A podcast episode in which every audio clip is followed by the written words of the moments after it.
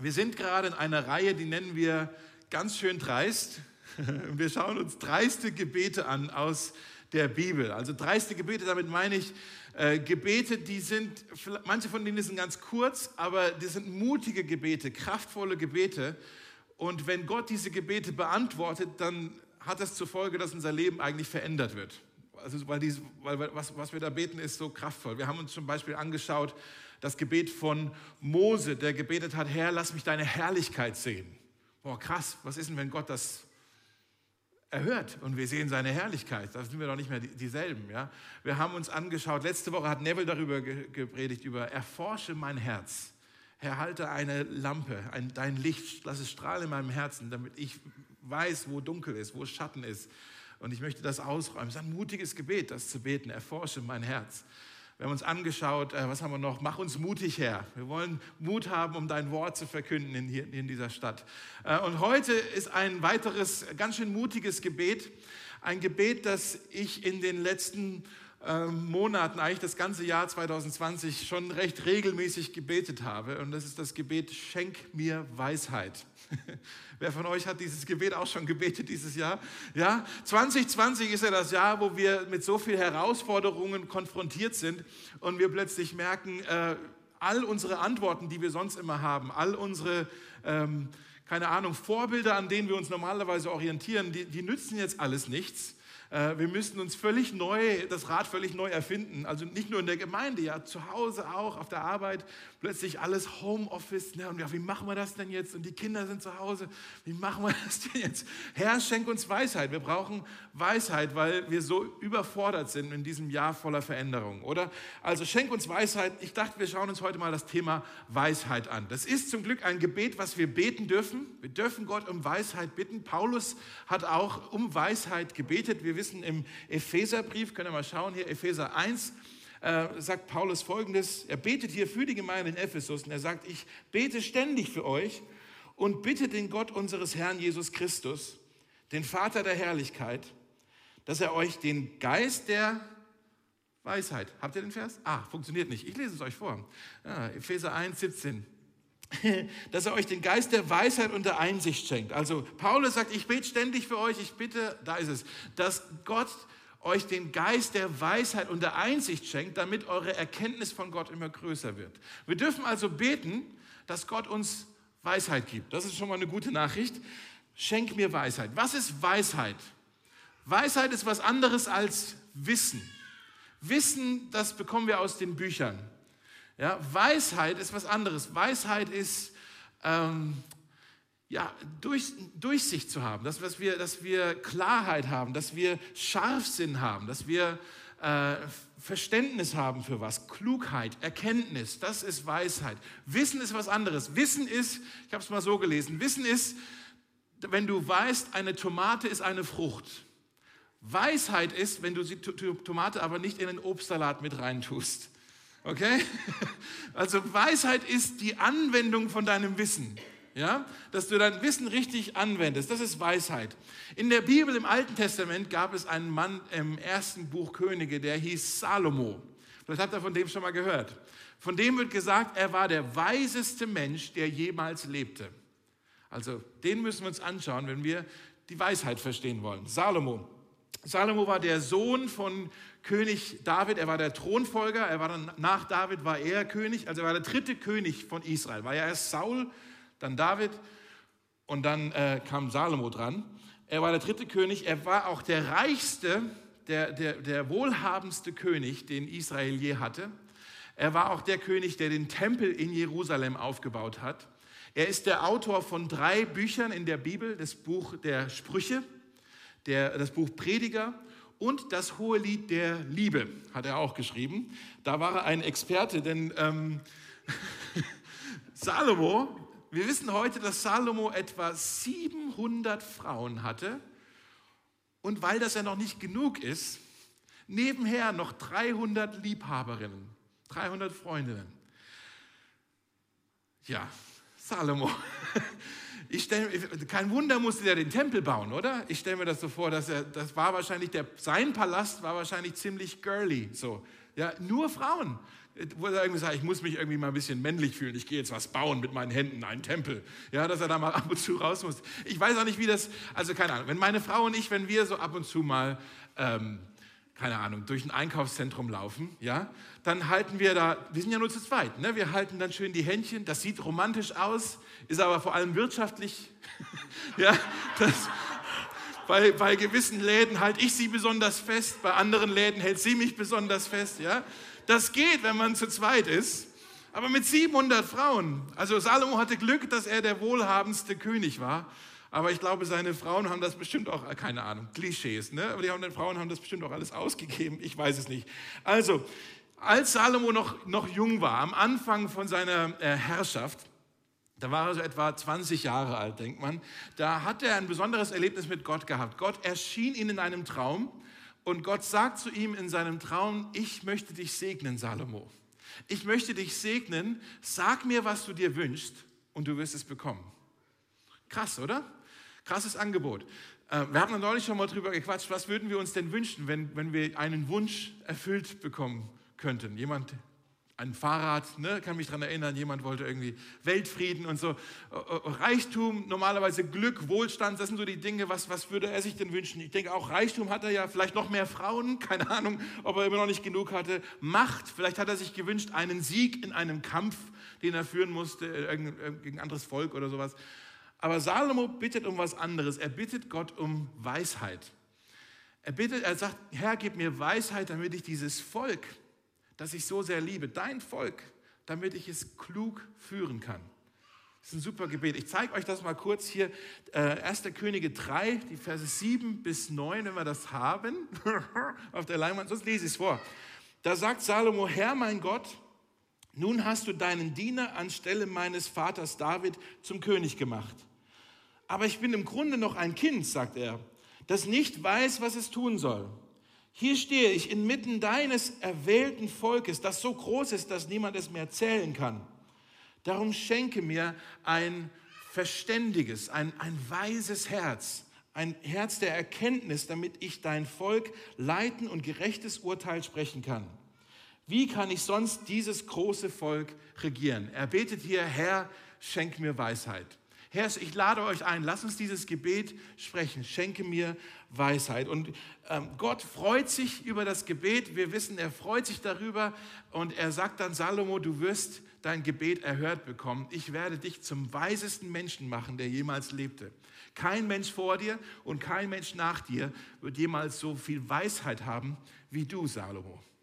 Also Salomo war ein schlauer Fuchs, okay, ein, ein weiser Mensch. Und Gott hat sich so sehr über dieses, über, diese, über dieses Gebet gefreut, dass er gesagt hat, ich werde dir auch alles andere geben, um was du mich nicht gebeten hast. Ich werde dir auch Reichtum geben und äh, Herrlichkeit. Deine Herrschaft wird herrlich sein. Ich werde dir all das geben, um was du mich jetzt nicht gebeten hast, denn ich freue mich so sehr, dass du Weisheit haben möchtest. Also Gott ehrt dieses Gebet. Herr, schenke mir Weisheit. Das ist eine ziemlich krasse Geschichte. Wir wissen also, Salomo hat Weisheit bekommen. Wir wissen aber leider nicht sehr viel darüber, wie Salomo denn seine Weisheit ausgeübt hat. Gibt es nur ein paar wenige Beispiele oder Geschichten darüber, wie Salomo halt besonders weise war. Also um die Weisheit zu verstehen, müssen wir uns heute eine dieser Geschichten besonders genau anschauen. Vielleicht kennen manche von euch auch schon diese Geschichte. Das ist dann in den kommenden Versen. Es geht weiter in Vers 16. Äh, da sehen wir jetzt dieses Beispiel, wie weise Salomo regiert hat. Okay, ich lese es einfach mal vor. Es ist ein längerer Text jetzt, wenn ihr die Bibel dabei habt, lohnt sich aufzuschlagen. Wir sind 1. Könige 3, Vers 16. Folgende, haben wir es auf der Leinwand? Vielleicht, sonst lese ich mal vor. Damals kamen zwei Prostituierte zum König und stellten sich vor ihn. Bitte, mein Herr, begann die eine. Diese Frau hier und ich, wir wohnen im selben Haus. Ich habe ein Kind geboren, während sie bei mir war. Drei Tage später bekam sie ebenfalls ein Kind. Wir waren ganz allein im Haus, niemand sonst war bei uns. Aber ihr Kind starb in der Nacht, denn sie hat es erdrückt. Da stand sie dann nachts auf und nahm mir meinen Sohn weg, während ich schlief. Sie legte mir ihr totes Kind in die Arme und nahm meines zu sich. Am Morgen, als ich aufstand und meinen Sohn stillen wollte, war er tot. Doch als ich ihn mir im Morgenlicht genauer ansah, merkte ich, dass es gar nicht der Sohn war, den ich geboren hatte. Da fiel ihr die andere Frau ins Wort. Nein, mein Sohn lebt und dein Sohn ist tot. Nein, sagt die erste Frau, das tote Kind ist deins und das lebendige ist meins. Und so ging es hin und her vor dem König. Da sagte der König, diese sagt, mein Sohn lebt und deiner ist tot. Die andere aber sagt, nein, dein Sohn ist tot und meiner lebt. Also bisher nicht so sehr weise. Ne? Okay, hat es einfach mal zusammengefasst. Ja? Dann fuhr er fort, bringt mir ein Schwert, sagt er. Bringt mir ein Schwert. Man brachte dem König ein Schwert. Dann sagte er, teilt das lebende Kind in zwei Teile und gebt jeden dieser Frau, Frauen eine Hälfte. Da schrie die Mutter des lebenden Kindes voller Mitgefühl zum König, bitte mein Herr, gebt ihr das lebende Kind, aber tötet es nicht. Die andere Frau jedoch sagte, es soll weder dir noch mir gehören, teilt es. Und da sprach der König, tötet es nicht, sondern gebt das lebende Kind der ersten Frau, denn sie ist seine Mutter. Und dann steht da, überall in Israel erfuhr man von diesem Urteil des Königs und alle schauten in Ehrfurcht zu ihm auf. Sie sahen, dass Gott ihm Weisheit geschenkt hatte, sodass er gerechte Entscheidungen fällen konnte. Krasse Geschichte, oder? Wir alle, wir brauchen Weisheit in unserem Leben. Wenn nicht jetzt gerade, ist es bald wieder so weit, dass du auch Weisheit brauchst in deinem Leben. Wer von euch, könnt ja mal einfach mutig den Arm hochheben, wer von euch hat denn schon mal einen Job angenommen, den hättest du niemals annehmen sollen? Oh, ja, okay. Dass du irgendwo gearbeitet hast, ach, das war dumm von mir, dass ich da gearbeitet habe. Wer von euch hat denn schon mal äh, vielleicht Zeit oder Geld in irgendetwas investiert und du merkst, das war reine Verschwendung, ich hätte da nie investieren sollen? Ja? Gut. Ähm, wer von euch hat denn schon mal jemand gedatet, wo du sagst, den hätte ich nie daten sollen? Du hast aber nicht wegen mir jetzt ne, den Arm gehoben. okay, gut. Ich auch nicht wegen dir, Schatz. Okay, gut. Okay. Also es gibt Situationen, wo wir dann zurückschauen und wir merken, oh Mann, das war nicht weise, das war so dumm von mir. Und das Gute ist, wir können ja aus unseren Fehlern lernen. Wir können, wir tun es oft nicht, aber wir können aus unseren Fehlern lernen. Aber wir wünschen uns ja so sehr, dass wir vorher schon Weisheit haben, dass wir den Fehler nicht erst machen müssen, sondern von vornherein uns weise, uns richtig entscheiden können. In dieser Geschichte sehen wir auch, Salomo braucht hier Weisheit. Da stehen jetzt zwei Frauen vor ihm. Beide erzählen ihre Version. Beide Versionen klingen auch plausibel. Beide könnten recht haben. Er braucht jetzt hier Weisheit, um eine richtige Entscheidung zu treffen. Und das ist immer so, wenn wir vor Entscheidungen stehen, wenn wir Optionen haben, wenn zwei Optionen vor uns sind, dann wir, brauchen wir Weisheit. Wir sind überfordert. Ich habe gelesen diese Woche, jeder Mensch muss tagtäglich im Durchschnitt etwa 70 Entscheidungen treffen. Das sind jetzt alles nicht unbedingt immer lebensverändernde Entscheidungen, aber wir müssen ständig Entscheidungen treffen. Tagtäglich werden wir bombardiert mit Optionen, mit Entscheidungen. Und wir wissen auch, jede Entscheidung bringt ja auch irgendwie eine Konsequenz mit sich. Und, aber die Weisheit, die brauchen wir jetzt nicht für die kleinen Entscheidungen, so diese äh, First World Problems, ne? so wo wir in der Eisdiele stehen und sagen, hm, was will ich denn, was will ich denn, ja, dann, dann brauchst du nicht Weisheit, du musst dich einfach nur beeilen, damit die Schlange hinter dir äh, dich nicht lyncht, ja, so, also da musst du, dich, äh, musst du dich beeilen, aber es gibt die großen Entscheidungen, die uns so überfordern, weil wir wissen, jede Entscheidung bringt Konsequenzen mit sich. Und es gibt auch so ein Phänomen, da gibt es Psychologen, die reden darüber, über die sogenannte Entscheidungsmüdigkeit. Entscheidungsmüdigkeit, weil wir, weil wir so müde sind vom Entscheidungen treffen. Wir sind gelähmt, die großen Entscheidungen zu treffen, weil wir haben Angst vor Entscheidungen, weil wir denken, oh, ich könnte mich ja falsch entscheiden und wir brauchen so sehr die Weisheit. Wir brauchen, wenn wir vor Entscheidungen stehen oder wenn wir, ich sag's mal so, wenn wir vor einer Weggabelung stehen, ja, die, die, die Straße geht nach links oder nach rechts. Zwei Optionen sind vor dir. Gehe ich jetzt hier nach links oder nach rechts? Gehe ich, soll, ich, soll ich heiraten oder nicht? Soll ich äh, auf diese Schule gehen oder auf diese Schule gehen? Soll ich meinen Job kündigen oder weiter dort arbeiten? Soll ich äh, in Berlin bleiben oder woanders hinziehen? In Berlin bleiben. Ja, willst du denn woanders? Nach, in Berlin bleiben oder woanders hinziehen. Ja, also wir stehen vor einer Weggabelung. Was soll ich jetzt machen? Wie geht es weiter? Und ich glaube auch, wenn wir mal drüber nachdenken, unsere Generation, äh, wir, wir brauchen mehr Weisheit als irgendeine Generation, die jemals vor uns gelebt hat. Weil wir so viel mehr Optionen haben als irgendeine Generation, die jemals vor uns äh, gelebt hat. Wenn wir überlegen, früher wurden die meisten Entscheidungen in deinem Leben äh, wurden ja für dich getroffen. Da hat irgendjemand hat dir deinen Ehepartner ausgesucht. Und der Beruf, den du hattest, den hast du von deinem Vater oder von deinem Onkel übernommen. Und den Wohnort, den du hast, der war irgendwo in so einem 10 Minuten Radius äh, weg von deinen Eltern. Ja, so, du bleibst da, wo, der, wo dein Clan ist. Und, und wehe, du denkst, ja, ich will aber ganz woanders wohnen. Dann sagen die, was willst du denn da drüben? Wir sind doch alle hier. Wir bleiben doch zusammen.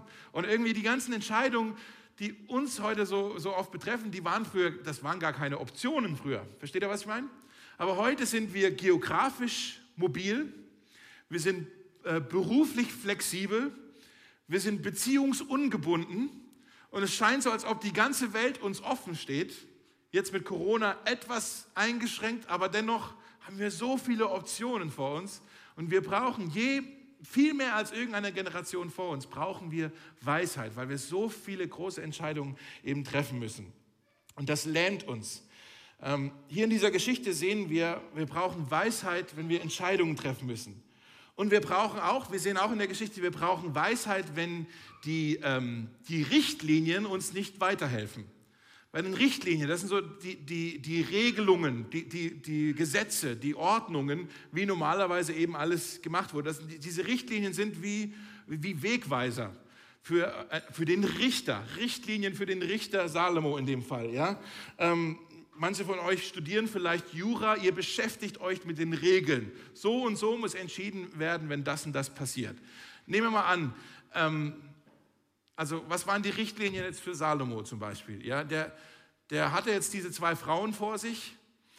Wenn es ein Mann und eine Frau gewesen wären, dann wäre es heutzutage, in unserer Gesellschaft ist es so, dass 99 Prozent der Fälle bekommt die Frau das Sorgerecht für ein Kind. Wenn die sich streiten, wer soll es bekommen? Ja? Bekommt die Frau, die Mutter bekommt das Sorgerecht, es sei denn, sie ist irgendwie psychisch überhaupt nicht fähig, ein Kind zu erziehen, dann hat der Vater vielleicht eine Chance. Ja? Aber es geht ja hier nicht um Mann oder Frau, es sind ja zwei Frauen. Versteht ihr, was ich meine? Was ist, wenn, ähm, wenn es eine Frau gewesen wäre, die äh, vielleicht so gut bürgerlich daherkommt und ein guten, gutes Einkommen hat, gebildet ist, und die andere Frau ist äh, eine ungebildete, ungepflegte, abhängige äh, Göre von der Gosse? Ja? Was würde der Richter dann sagen? Er würde das Kind natürlich für das Kindeswohl entscheiden und er würde es der Frau geben, wo man denkt, die Frau kann besser für das Kind sorgen als die andere. Aber das ist ja auch nicht der Fall. Das sind beides zwei äh, Prostituierte, die da vor ihm stehen. Die sind die unterste Schicht. Ja? Das, die haben diesen Ruf gehabt, dass sie, dass sie Lügner waren, dass sie Betrügerinnen waren. Und die stehen jetzt hier vor dem König. Und jetzt ist Weisheit gefragt. Unser Problem sind nicht die, die Weggabelungen, vor denen wir stehen, wo wir Richtlinien haben, weil das sind dann Wegweiser und die können uns den Weg zeigen. Aber unser Problem sind, wenn wir zum Beispiel zwei Frauen toll finden und beide heiraten wollen, weil beide nett sind. Was machen wir denn jetzt? Oder wenn du zwei Jobangebote hast und beide sind irgendwie vielversprechend. Oder wenn du äh, von zwei Universitäten eine, äh, einen Studienplatz, eine Zusage bekommen hast und, und beide würden dir einen Abschluss geben. Was machst du denn jetzt? Hast du zwei Optionen und irgendwie scheinen beide recht zu haben. Dann brauchen wir Weisheit. Die Richtlinien, die helfen uns nicht mehr. Wir brauchen jetzt Weisheit. Ich möchte es mal so erklären. Ich habe äh, vor nicht allzu langer Zeit einen Anruf bekommen von einer Frau, die hat mir dann am Telefon gesagt, meine Freundin, meine christliche Freundin, ähm, die überlegt sich gerade, ihren Mann zu verlassen, weil er untreu war. Er, ja, weil er eh untreu geworden ist. Und, und was soll ich ihr denn jetzt sagen? Und sie hat mich in dem, in, der, in dem Moment hat sie mich gefragt, was sind denn jetzt die Richtlinien? Was ist denn jetzt richtig und falsch hier? Was ist, was ist das Gesetz? Was soll sie jetzt machen? Und ich kannte jetzt die Situation nicht. Ich habe gesagt, ich kann jetzt da nicht wirklich was zu sagen, aber ähm, die, deine Freundin, sie hat ein Recht zu bleiben und sie hat ein Recht zu gehen. Die Bibel sagt nicht, dass sie bleiben muss. Die Bibel sagt aber auch nicht, dass sie gehen muss. Deine Freundin braucht jetzt Weisheit, die braucht jetzt nicht Richtlinien, die braucht jetzt Weisheit, um jetzt hier eine Entscheidung zu treffen. Dann sagt die am Telefon, ja, gibt es jetzt hier kein richtig oder falsch? Dann sage ich, natürlich gibt es richtig oder falsch. Eine Antwort wird weise sein und die andere Antwort wird eine sehr dumme Entscheidung sein. Aber nicht die Richtlinien, sondern die Weisheit, die du hast, wird entscheiden, ob, äh, wird, wird dir jetzt helfen, die richtige Entscheidung zu treffen. Äh, und du musst jetzt dein Herz prüfen. Kenne ich mein Herz? Kenne ich das Herz von meinem Mann? Kenne ich seine Motivation? Kenne ich meine Motivation? Was sind die Konsequenzen? Will ich es nochmal versuchen und versuchen, die Ehe zu retten? Oder ist alles so kaputt, da ist nichts mehr zu retten und gehen wir jetzt getrennte Wege? Und man wird erst vielleicht fünf Jahre später wissen, was jetzt die weise Entscheidung war. Versteht ihr, was ich meine? Die Regeln helfen in dem Moment nicht. Wir, müssen, wir brauchen Weisheit in solchen Situationen. Äh, woher bekommen wir Weisheit? In dieser Geschichte ist es so, der König hat Weisheit. Steht da sogar in Vers 28. Alle schauten in Ehrfurcht zum König auf, denn sie sahen, dass er sehr weis, weise war. In der Bibel hatten die Könige immer Weisheit. Die Menschen sind zum König hin, weil sie dachten, vom König bekomme ich ein weises Wort. Wenn ich nicht weiter weiß, gehe ich zum König. Der ist gesalbt von Gott, der hat Weisheit, der wird mir jetzt hier helfen. Mit anderen Worten, Weisheit in der Bibel hat immer was zu tun mit, mit Herrschaft, mit, ähm, mit Macht, mit Autorität. Und das ist wichtig, dass wir das kapieren, weil heutzutage haben wir ja keine Könige mehr in dem Sinn. Aber dennoch gibt es Dinge in unserem Leben, in deinem Leben, in meinem Leben, äh, Dinge, die Macht über uns haben. Dinge, auf die, wir, auf die wir schätzen, die wir wertschätzen, auf die schauen wir, von denen lassen wir uns leiten. Das sind Dinge, denen unterwerfen wir uns teilweise auch. Äh, die haben eine Stimme in unserem Leben, die, die leiten uns. Und die Wahrheit ist, was auch immer dein König ist, heute, was auch immer dein König ist, was auch immer dich am meisten fasziniert, was auch immer dich regiert, was auch immer dein Leben bestimmt, das ist deine Quelle der Weisheit. Ähm, Weisheit kommt immer von dem König, von dem, was dir am wichtigsten ist, was dir, was dir am wertvollsten ist. In Sprüche 9, Vers 10, da steht, der Herr ist der Anfang aller Weisheit. Der Herr ist der Anfang aller Weisheit. Dein Herr, das, was dein Leben am meisten bestimmt oder regiert, das ist deine Quelle deiner Weisheit. Deshalb die Frage, wer oder was ist der Herr? In deinem Leben? Was ist dir in deinem Leben am allerwichtigsten ist? Ähm, in der Bibel gibt es ein hebräisches Wort für Weisheit, das ist das Wort, Khalil, helf mir, Chokma. Stimmt es? Ja, Nochmal? Nee. Ochma. Ich habe es immer Chok aus, weil es so nach Schokolade klingt, dachte ich. Weil Weisheit und Schokolade ist ja auch verwandt vielleicht. Ist falsch. Also wie spricht man es aus? Ochma. Das ist nicht ganz so cool wie meins, ne? Chokma? Okay, aber sind wir authentisch auch mal. Aber das ist das Wort für, für Weisheit. Und wenn du das nachschaust in dem hebräischen äh, Lexikon, dann steht das für Training, das steht für Erziehung oder für Disziplin und das steht für unter einer Autorität stehen. Deshalb, wenn ein junger Mensch in, zu biblischen Zeiten in Israel etwas lernen wollte, dann hat er sich einen Rabbi gesucht und hat sich unter die Autorität des Rabbis gestellt und hat gesagt, du hast mein Chokma, Chokma. Wie sage ich es sag falsch? Ein bisschen spucken, ne, aber es ist halt Corona, ich darf hier, sitzen ja Leute. Also, Chokma. Okay. Alle wissen es besser als ich, aber dieses Wort, ja? Sagen wir es einfach mal alle zusammen, auch ihr zu Hause. Eins, zwei, drei. Gut, das Wort. Also, ja, also dieses Wort ist, ich lasse mich hier jemand, von jemand leiten. Ich lasse mich von jemand oder von etwas bestimmen. Nochmal, was auch immer dir am wichtigsten ist in deinem Leben, was, das, was du, an, das, an das du an, am meisten denkst, warum du aufstehst am Morgen, das ist deine Quelle deiner Weisheit. Das ist dein Chokma. Fast. Ne? Ich versuche es, es klingt noch ein bisschen komisch, ich versuche es mal ganz praktisch zu, zu erklären. Ähm, die meisten Menschen in unserer Gesellschaft und nicht nur heute, sondern auch seit Generationen, schätzen eigentlich, die, der große Wert in der Gesellschaft ist Reichtum, ähm, Macht, Status, unser Ruf und Komfort. Wir wollen es gemütlich haben. Ja? Meistens eine Kombination aus allen vier Dingen, aber irgendeins ist uns am allerwichtigsten. Ja? Angenommen, du hast zwei Jobangebote bekommen und äh, angenommen, Geld ist dir am allerwichtigsten. Dann hast du zwei Jobangebote auf dem Tisch. Das eine ist etwas, was du wirklich sehr, sehr gerne machen würdest. Das andere ist okay, aber du verdienst zweimal so viel. Ja? Wenn Geld dir am wichtigsten ist, dann entscheidest du dich für den zweiten Job. Das ist deine Weisheit und du entscheidest dich nach dieser Weisheit für, für, für, den, für, den, für das Gehalt sozusagen. Wenn dir Anerkennung am wichtigsten ist, dein Status, dann guckst du, wo habe ich die besten Aufstiegschancen? Wo kann ich hier möglichst schnell jemand sein, dass mein LinkedIn auch ordentlich ausschaut? Ja? Wenn dir Komfort am wichtigsten ist, dann schaust du, wo habe ich am meisten Urlaubstage? Und diesen Job wähle ich. Ja?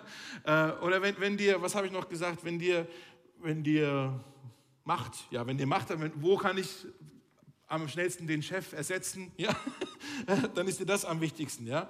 Wenn du die, vor diesen Weggabelungen stehst, dann was auch immer dein, dein König ist, was, was auch immer dein Leben regiert, das ist deine Weisheit, so entscheidest du dich dann. Ähm, man kann sehen, was Menschen am wichtigsten ist, wenn man ihre Entscheidungen sieht. Wenn du Menschen beobachtest und du sagst, oh guck mal, der entscheidet sich immer so, dann weißt du, was sein Leben eigentlich regiert was ihm am wichtigsten ist. Und Salomo wusste das auch, dass wir dieses Chokma haben. Und deshalb hat er sich gesagt, ich will hier nicht irgendwie raten, welche Frau jetzt recht hat, sondern ich muss jetzt hier irgendwie gucken, ob ich die Motivation der Frauen erkennen kann. Ich muss gucken, ob ich ihr Chokma herausfinden kann. Und wenn ich das weiß, kann ich ähm, hier eine Entscheidung treffen. Deshalb hat er gesagt, ich muss hier ein bisschen den Druck erhöhen. Ich muss hier ein bisschen äh, den Ofen anmachen. Und er sagt, bringt mir ein Schwert. Wir Menschen, wir funktionieren ja so, dass wir, wenn wir unter Druck sind, wir sind wie Zahnpasta eigentlich. Ja? Wenn du auf eine Zahnpasta draufdrückst, kommt das raus, was drin ist. Zahnpasta in dem Fall. Nicht Shampoo, nicht Ketchup, nicht sonst irgendwas.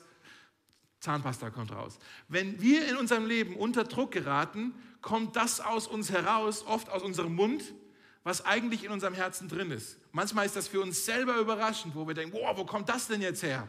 Das war alles in uns drin, aber unter Druck kommt manchmal das wahre Ich zum Vorschein, ja? weil wir so gut sind, eigentlich immer was vorzuspielen äh, mit unseren weißen Zähnen. Ja? genau. Aber unter Druck kommt das wahre Ich. Und, und genauso hat er gesagt, ich muss jetzt hier ein bisschen Druck reinbringen und dann kriege ich schon raus, was hier das Chokma ist von diesen Frauen. Er sagt, bringt mir ein Schwert. Sobald ein Schwert über etwas gehalten wird, was dir lieb und teuer ist, wirst du reagieren. Und manchmal sagst du dann, oh, ich wusste gar nicht, dass mir das so wichtig ist, dass ich jetzt hier so reagiere, aber anscheinend ist mir das so lieb und teuer. Sobald ein Schwert über das gehalten wird, was dir lieb und teuer ist, wirst du reagieren. Und die Frauen haben auch reagiert. Die erste Frau, die hat aufgeschrien und sagt, nein, töte es nicht. Das Kind, töte es nicht. Und man hat gemerkt, ihr ist das Baby, das Leben des Babys am wichtigsten. Und die zweite Frau hat gesagt, nein, teilt es in zwei denn, denn ich will, wenn ich es nicht haben darf, darfst du es auch nicht haben. Ja? Und man sieht, ihr, für sie war äh, die Vergeltung am wichtigsten. Sie wollte eigentlich Rache haben. Sie konnte es nicht ertragen, dass ihre Rivalin ein Baby hatte, während ihres verstorben war. Die erste Frau hatte das Wohl des Kindes. Das Wohl des Kindes war ihr wichtiger als ihr eigenes Wohl. Überlegt mal, wenn sie das Kind jetzt der Rivalin geben musste, sie würde für den Rest ihres Lebens unglücklich sein, Trauer in ihrem Herzen haben, Verlust in ihrem Herzen haben. Aber sie wusste immerhin, ich konnte mein Kind noch retten. Auch wenn es ihr alles kosten würde.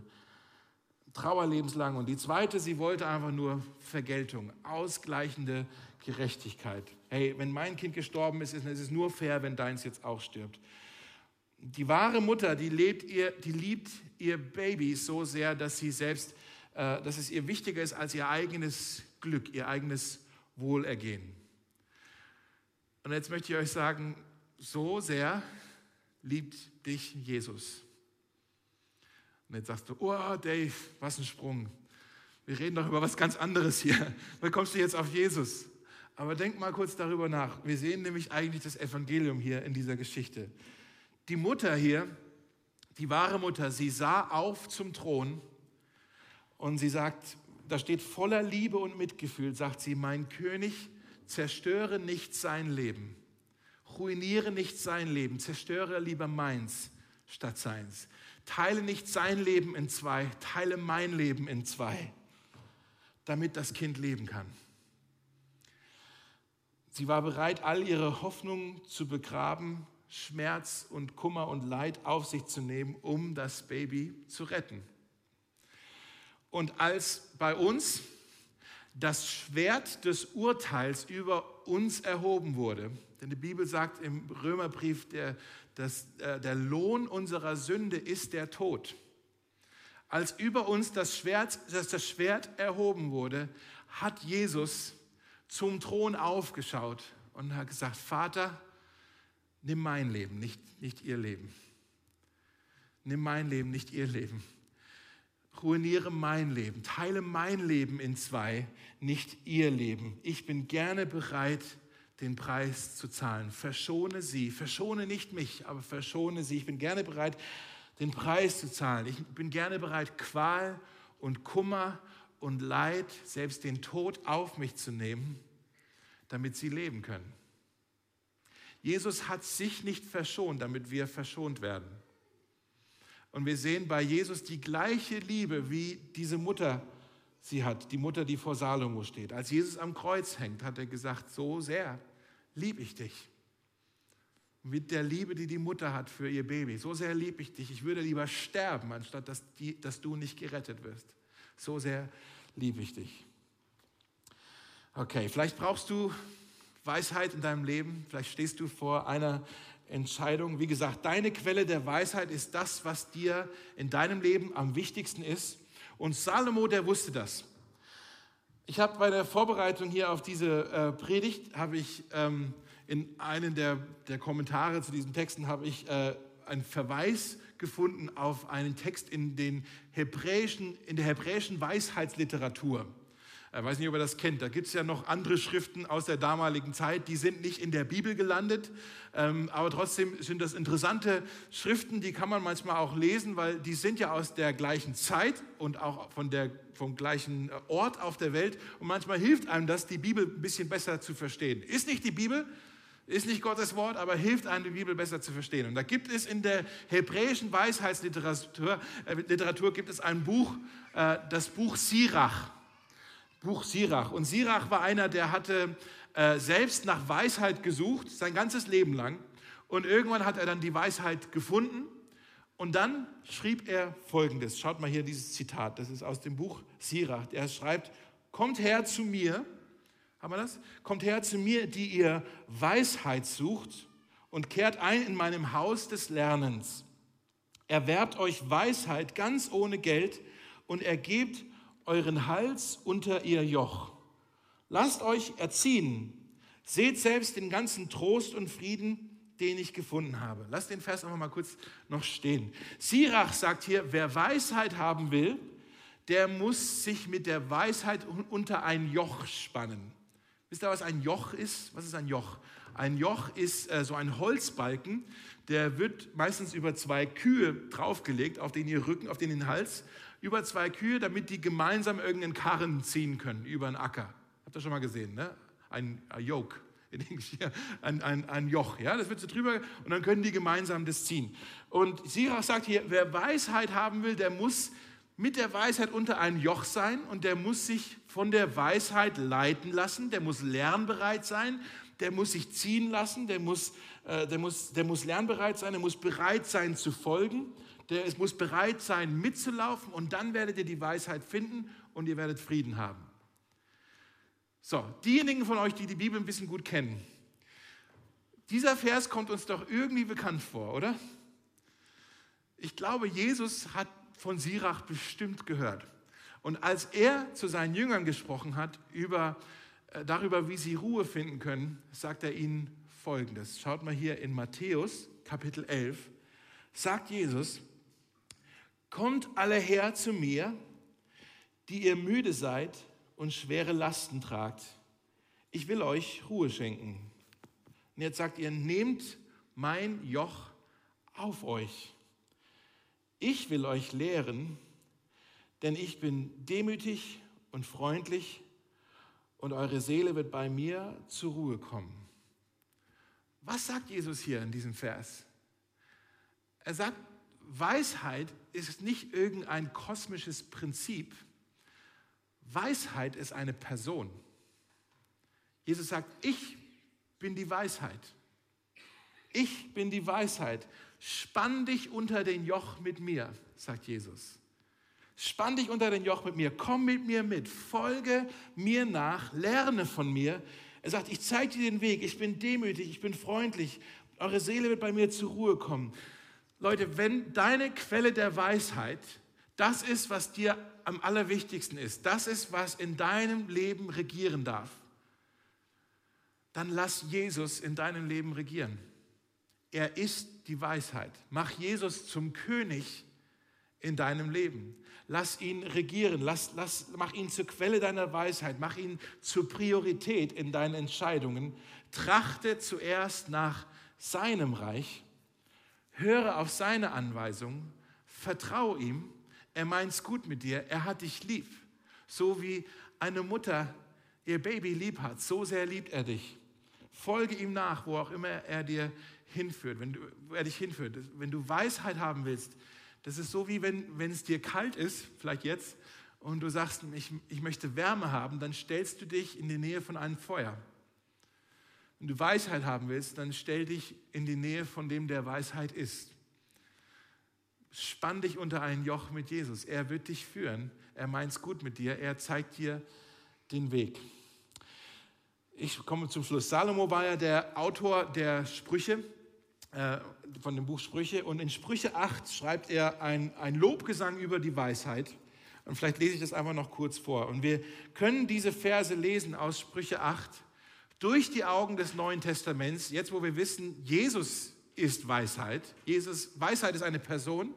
Dann lesen wir diese Verse über die Weisheit und wir lesen, diese Verse sind, da geht es um Jesus in diesen Versen. Ich lese es mal vor. Sprüche 8. Ich war da, sprach, sagt die Weisheit. Jesus sagt das. Ich war da, als Gott den Himmel errichtete und die Linie des Horizonts über den Meer zog. Ich war da, als er die Wolken an den Himmel setzte, als er die tiefen Quellen der Erde gründete. Ich war da, als er dem Meer seine Grenzen setzte, über die das Wasser nicht hinaus konnte. Als er das Fundament der Erde legte, da war ich als Kind an seiner Seite. Ich freute mich an jeden Tag und spielte unter seinen Augen. Ich spielte auf der Erde und freute mich über die Menschen. So hört nun auf mich, meine Söhne, sagt Jesus. Wohl denen, die meinen Weg wählen. Hört auf meine Unterweisungen, damit ihr weise werdet. Verachtet sie nicht. Wohl denen, die mir zuhören, die jeden Tag vor meinem Haus stehen und an meinem Tor auf mich warten. Denn wer mich findet, der findet das Leben und erlangt Wohlgefallen von dem Herrn. Lass uns gemeinsam beten. Jesus, ich danke dir so sehr, dass, dass du die Weisheit bist, dass du uns die Weisheit schenkst, dass wir auf deine äh, Worte hören dürfen, auf deine An An Unterweisungen hören dürfen, damit wir weise werden. Und wir sind in einem Jahr 2020, wo wir vor so vielen Entscheidungen stehen, die uns überfordern, äh, so viele Situationen vor uns sind, die wir noch nie irgendwie erlebt haben und wir einfach nicht wissen, was jetzt überhaupt richtig und falsch ist und irgendwie auch die, die, die Richtlinien oder die Muster, Verhaltensmuster aus, aus vergangenen Jahren uns hier auch nicht weiterhelfen. Wir merken einfach, wir brauchen Weisheit, äh, um richtige Entscheidungen zu treffen. Hier in der Gemeinde, bei uns zu Hause, auf der Arbeit, äh, in Beziehungen, wo auch immer. Wir brauchen so viel Weisheit. Und ich bete, Herr, dass wir lernen, gerade wenn wir uns da so überfordert fühlen, dass wir lernen, wirklich uns unter dein Joch zu spannen und den Weg mit dir zu gehen, dass wir uns nicht irgendwelche anderen Dinge zur Weisheit machen und uns an diesen Dingen orientieren, sondern Jesus, wir wollen deinen Wegen folgen. Wir wollen, wollen deine Worte hören für unser Leben. Wir wollen deine Unterweisung folgen. Wir wollen dir nachfolgen, dein Reich zuerst suchen und danach trachten, Herr. Äh, das ist unser Wunsch, wenn wir beten. Schenk uns Weisheit. Das ist ein Gebet, dir nachzufolgen. Und vielleicht ist heute jemand hier oder vielleicht schaut online jemand zu und vielleicht hast du in deinem Leben immer wieder mal was von Jesus gehört, aber du hast dich noch nie dafür entschieden zu sagen, ich möchte mit diesem Jesus meinen Weg gehen, meinen Lebensweg gehen. Ich möchte das nicht alleine versuchen zu meistern. Ich brauche einen Retter, einen, der den Weg kennt, einen, den der Weg ist, ähm, der mir hilft. Und vielleicht möchtest du heute an diesem Tag Jesus in dein Herz einladen und die Reise von jetzt an mit ihm weitergehen. Ich lade dich ein, einfach jetzt mit mir ganz still in deinem Herzen einfach mitzubeten. Du kannst einfach sagen, Jesus, ich merke, ich komme alleine nicht weiter. Ich merke, ich baue alleine viel zu viel Mist und ich habe schon viele Fehler gemacht. Das tut mir leid.